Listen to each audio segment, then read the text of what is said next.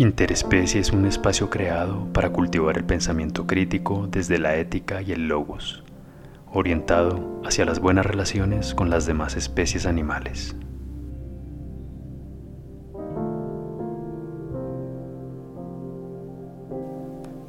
Episodio 2. Monólogo. La esclavitud animal a la luz del humanismo. Sumario. 1. Ningún tiempo pasado fue mejor. 2. Los animales como máquinas. 3. Eurocentrismo, dominación y voces disidentes.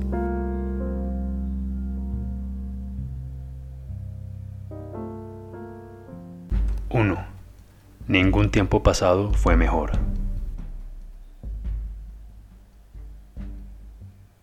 Al presente le hemos dejado la tarea de olvidar parte del pasado, olvidar todo aquello que ha sido negativo, adverso o que nos ha generado algún daño profundo en el ámbito personal. El pensamiento colectivo ha potenciado esa idea como sociedad al ser indiferentes a los hechos catastróficos que hemos causado en el pasado, acontecimientos de los cuales tenemos memoria gracias a registros históricos o relatos de generaciones pasadas. La negación a aprender de las lecciones del pasado también cumple una relevancia en la forma como afrontamos el presente todos los eventos violentos con los que se han construido las sociedades humanas, las guerras, los desafíos territoriales a causa del etnocentrismo, esa ideología de interpretar como única realidad prevaleciente la realidad de su propio grupo étnico o cultural y que ha promovido cantidades de éxodos y migraciones de poblaciones originarias. Los sanguinarios relevos de dinastías imperialistas, las guerras entre religiones abrahámicas monoteístas, el proceso de occidentalización que se dio con el colonialismo y el adoctrinamiento cristiano, entre otras prácticas esclavistas, también se suman en los anaqueles de una vida llena de violencias en las crónicas del pasado. Una frase del escritor Ernesto Sábato ilustra muy bien lo convenientes que somos para olvidar. Dice Sábato, la frase todo tiempo pasado fue mejor no indica que antes sucedieran menos cosas malas, sino que felizmente la gente las echa en el olvido. Desgraciadamente para los animales no humanos, este bálsamo es irreal, inexistente. Los humanos hemos sabido evolucionar socialmente en beneficio de nuestra propia especie. Si retrocedemos eras atrás, por ejemplo, podemos identificar que la expectativa de vida ha ido aumentando con el paso del tiempo gracias al progreso tecnológico. En el neolítico se alcanzaba aproximadamente unos 30 años de edad en promedio, cifra que ha ido aumentando hasta nuestros días, con una edad media de 74 años. La situación de los demás animales, en cambio, ha empeorado con el tiempo, desde la revolución agrícola y el crecimiento demográfico de la humanidad. Mientras los cazadores nómadas de la prehistoria usaron a los demás animales para sobrevivir en el paleolítico o paleoindio, Considerándose parte de un todo en la naturaleza, el agricultor sedentario en cambio se convirtió en amo y dominador de los animales dadas sus creencias místico-religiosas. No con esto se justifica extrapolar a nuestros días el concepto del buen salvaje de autores como Rousseau, que afirmaban que no hay nada más dulce que el humano en su estado primitivo, o que la naturaleza de los humanos es nacer buenos, pero que es la sociedad la que los corrompe haciendo una apelación de índole moral a la naturaleza. El agricultor sedentario estableció jerarquías entre las diferentes entidades que existían en su entorno, en su ideario o realidad. Las criaturas terrestres estaban por debajo de la divinidad celestial y los no humanos eran simples medios para favorecer creencias y satisfacer dioses con rituales de sacrificios. Para el entonces nuevo orden cósmico y terrenal, la domesticación de diversos animales equivaldría al sometimiento de los mismos.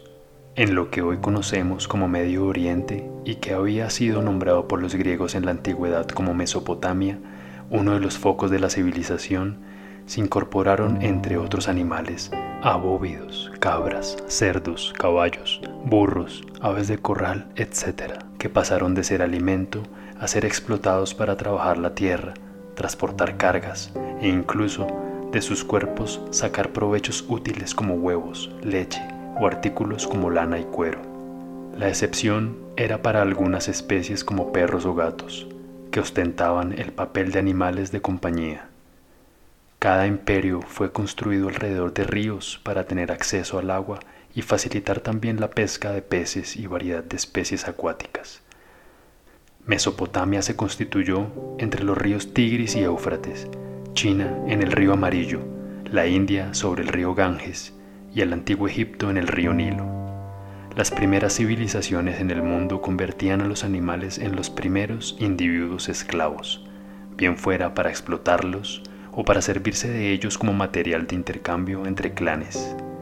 Es una carrera en el tiempo donde casi todo para los demás animales se estropeó cada vez más, en lugar de mejorar al mismo tiempo que lo hicimos los humanos hasta nuestros días. Ningún tiempo pasado ha sido mejor para los animales en el Antropoceno, y a partir del siglo XX, el drama se extendió con la optimización de la crianza y el desarrollo de modelos industriales. 2 los animales como máquinas.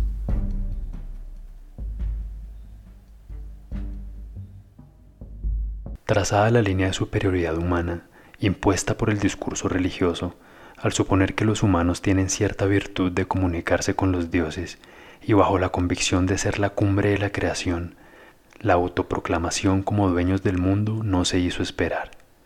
Algunas corrientes del pensamiento místico oriental como el hinduismo o el budismo optaron por abstenerse de algunos usos de animales para alimentación bajo el principio de la no violencia o el ahimsa, y con el fin de evitar el sufrimiento o la acumulación de un karma, al igual que por ideas que tienen que ver con la transmigración, donde se cree que aquello que se considera espíritu en los humanos ha de pasar de un cuerpo y alma a otro individuo, o creencias no teístas más radicales en su abstención a causar daño a animales como los jainistas. No obstante, la cosificación y el abandono de variedad de animales usados en mercados ganaderos de la India también les ha venido causando daños directos a los animales.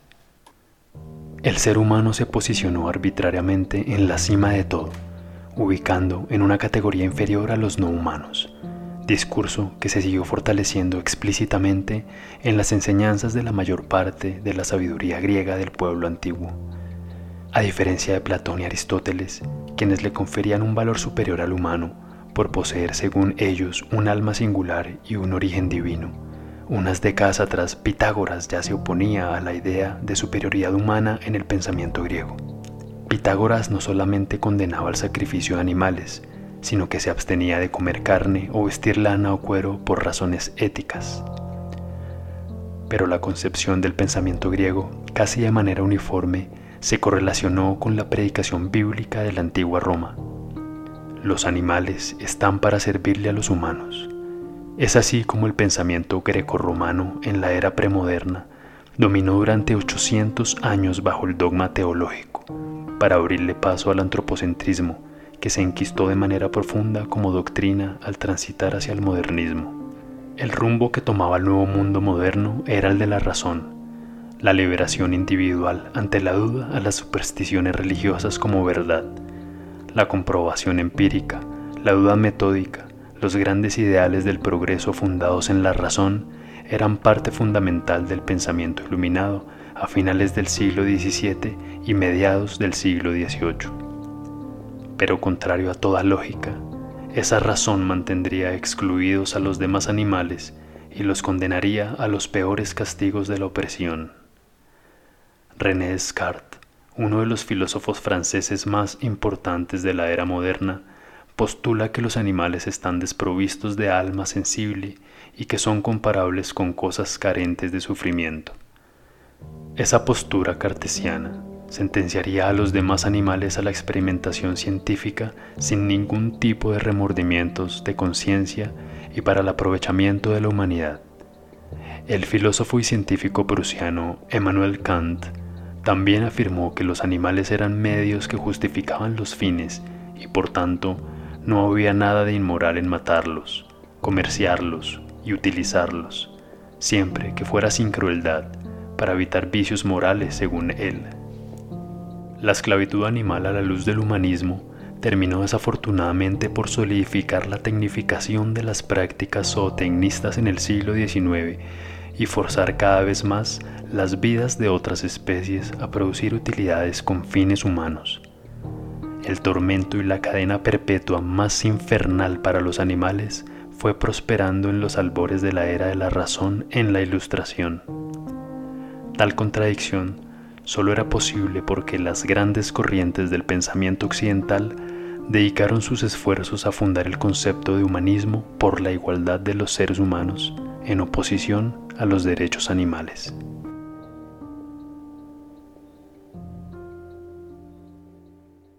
¡3! Eurocentrismo, dominación y voces disidentes. En el episodio 1 citábamos como referencia para el concepto de libertad al filósofo francés Jean-Paul Sartre, con el objetivo de identificar cómo las más influyentes mentes del pensamiento occidental reflexionaban sobre la existencia y la libertad. Sin embargo, hay que aclarar que así como él, la mayor parte de los países europeos de tradición cartesiana y cristiana, como ya vimos en el presente capítulo, contribuyeron a hacer perdurar la idea de superioridad humana en oposición a los animales. Lo que se considera justicia según los planteamientos de la Europa antigua implica un contrato y una reciprocidad entre individuos, motivo por el cual, en la época moderna, una gran parte de los filósofos negaron el estatus de derecho para los animales. Pero antes, en la era premoderna y la crisis del medioevo, le fue endirgada a los demás animales la responsabilidad de sus actos entre los siglos XII y XVIII. El poder pastoral declaraba malditos y excomulgados a ratones y plagas que afectaran las cosechas, al igual que a las moscas. En dicha época se abrían juicios contra los animales frente a tribunales a partir de mediados del siglo XIII. Uno de los episodios más lamentables y extravagantes ocurrió en Normandía, Francia, donde una cerda acusada de infanticidio por haber atentado contra un menor, fue sentenciada a pena de muerte en medio de un tribunal, rodeada de habitantes de la ciudad, campesinos y sus propios congéneres cerdos, para el morbo de este insólito acontecimiento judicial. El animal fue disfrazado con ropa de hombre y máscara de humano, para ser cruelmente mutilado antes de su ejecución Diferentes teólogos no lograron ponerse de acuerdo frente a este respecto, pero un alto número de personas estimaban que los animales eran responsables de sus actos. Hasta el siglo XVII se decidió que los animales debían ser considerados únicamente máquinas y no seres justiciables. Dentro de esa misma perspectiva durante largo tiempo se consideró que determinados humanos no merecían respeto, como los indios de América o las negritudes de África vistos como simples seres primitivos y esclavos durante siglos. Europa reconocía en su otro únicamente a Oriente y aún así emprendió su lucha por saquear y explotar sus recursos, tierras, mano de obra y mercados, además del uso de la fuerza y las victorias en conflictos bélicos gracias a su superioridad militar. Esos fenómenos permitieron que Europa anduviera con más velocidad su carrera hacia la industrialización y la intensificación de la crianza y explotación animal. Sin embargo, existieron algunas minorías disidentes, pensadores de la Ilustración como Voltaire o Rousseau, quienes condenaron con vehemencia la concepción de la máquina animal de Descartes. Dice Voltaire, es demasiado cierto que esa mortandad espantosa instalada sin cesar en nuestras carnicerías y nuestras cocinas, no nos parece ningún mal. Por el contrario, contemplamos ese horror a menudo pestilente como una bendición del Señor e incluso tenemos oraciones en las cuales se le dan gracias por esos asesinatos. Por su parte, el filósofo alemán Arthur Schopenhauer fundaría parte de su pensamiento a razón del sufrimiento luego de contemplar la obra de arte Los cuatro estados de la crueldad del pintor inglés William Hogarth, que muestra a un hombre rodeado de muchedumbre en cuatro grabados. En el primero se le ve torturando a un perro, en el segundo maltratando brutalmente al caballo de su coche caído, en el tercero lo detienen por haber asesinado a su amante y en el cuarto un perro devora sus entrañas. Schopenhauer impone su filosofía de respeto a todo ser sensible con la capacidad de sufrir y afirma contra Kant y Locke que no se puede apartar a los animales de la acción moral. En la filosofía anglosajona se da un paso más adelante con la obra de Jeremy Bentham, quien juzga el carácter moral de un acto según sus consecuencias. En cuanto a los animales y la actitud que debemos tener hacia ellos afirma, la pregunta no es, ¿son capaces de razonar? ¿Saben hablar? Sino, ¿son capaces de sufrir? Y en su obra, Introducción a la Moral y la Legislación, en plena Revolución Francesa, Bentham denunciaba la esclavitud y servidumbre de los animales en virtud de un prejuicio que nos hace considerarlos inferiores por motivos anatómicos para ser explotados a nuestro antojo. Pero para la generalidad del pueblo indolente, la dominación de los animales adquiría nuevos roles esclavistas.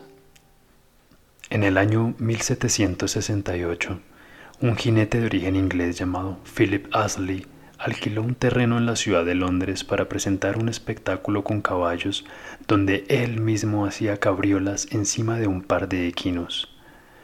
Once años después, creó su propio anfiteatro bajo su propio nombre, donde se presentaban diversos números principalmente de equitación, originando el circo moderno con uso de animales. Este concepto de entretenimiento con la incorporación de animales representó un flagelo para un sinnúmero de especies salvajes y domésticas.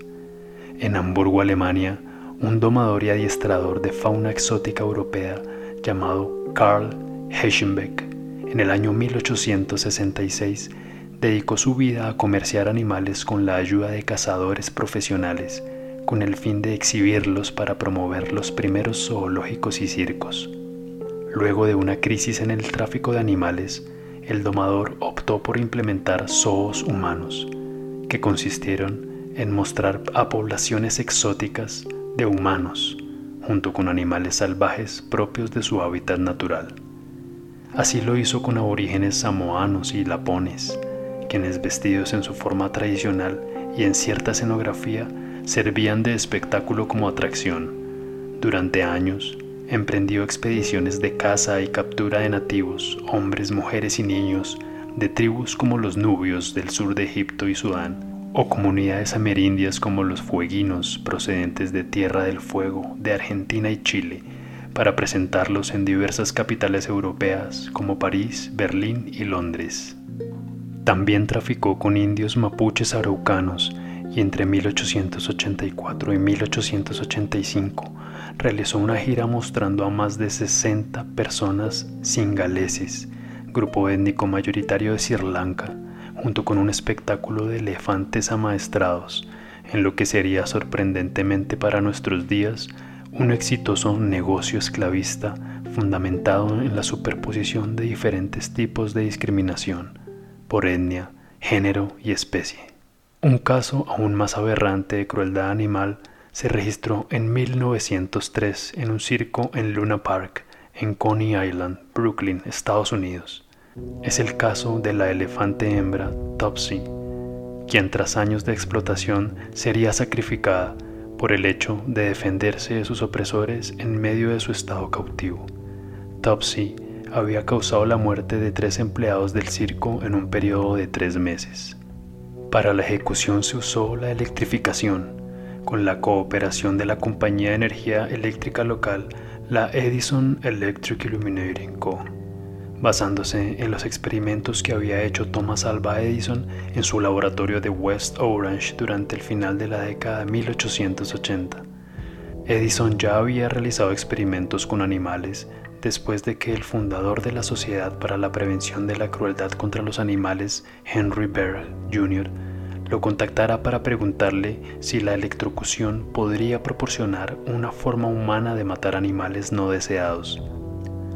Durante estos experimentos, Edison y sus ayudantes electrocutaron a varios animales, principalmente perros proporcionados por la misma sociedad supuestamente animalista. Así la ejecución del elefante Topsy se llevó a cabo con electrocución aplicando unos 6.600 voltios, algo cercano a unas seis veces más que la energía potencial de la alta tensión, combinados además con envenenamiento y estrangulamiento.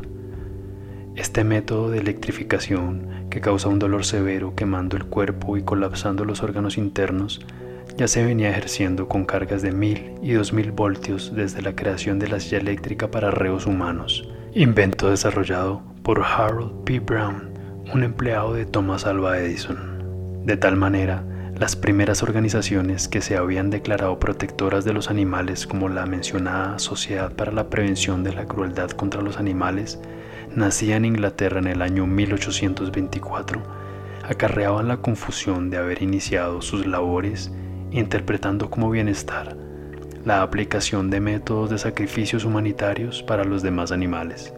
Otras, como la Sociedad Protectora de Animales de Francia, promulgaba leyes para condenar actos de crueldad cometidos contra animales dentro de un enfoque que favorecía únicamente a especies domésticas. Estos ejemplos servirían para que más adelante emergieran movimientos más contundentes e incluyentes del siglo XX como la organización Vegan Society.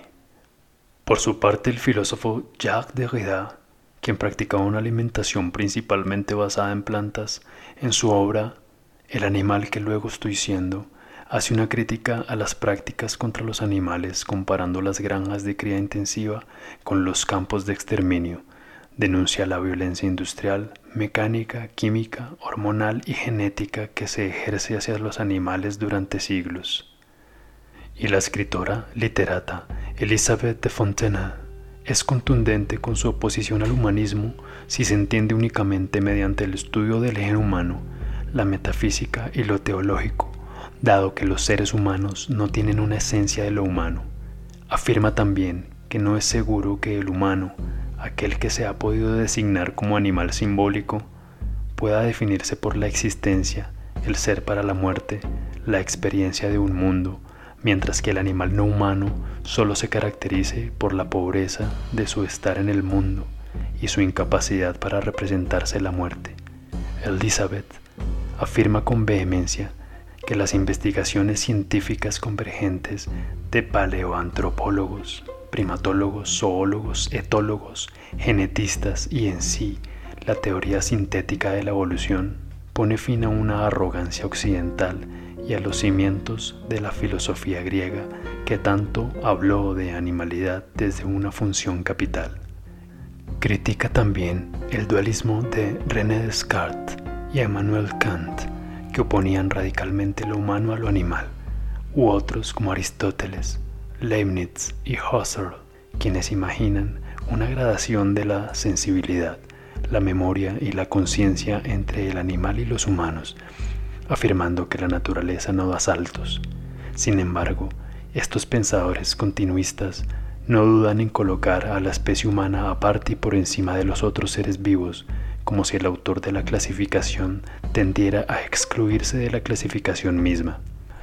Dice Elizabeth que resulta cada vez más claro que los animales también cuentan con comportamientos simbólicos, que son capaces de categorizar y transmitir conocimientos prácticos y que eso es una importante lección que la primatología, la etología, entre otras áreas de la ciencia, le dan al humanismo.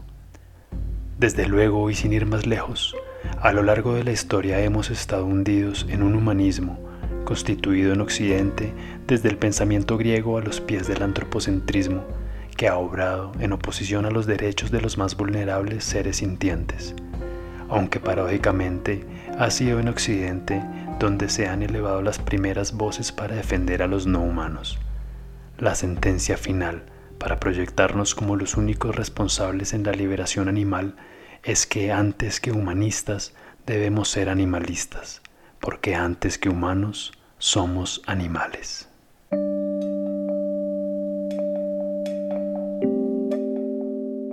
Gracias por sintonizar con Interespecie, un espacio alojado en anchor.fm. Espero poder encontrarnos más adelante en los siguientes episodios.